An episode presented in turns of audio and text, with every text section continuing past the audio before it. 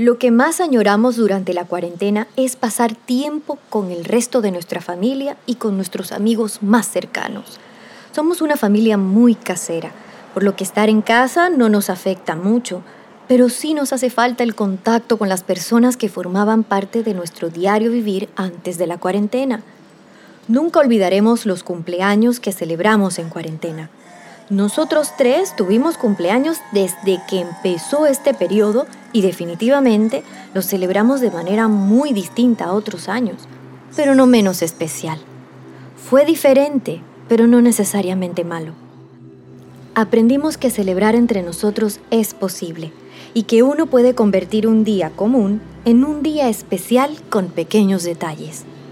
Definitivamente el tiempo en familia ha sido el mayor regalo de todo esto. El cambio en horarios de trabajo, trabajar desde casa y escuela virtual nos ha permitido pasar mucho más tiempo juntos y lo hemos disfrutado un montón.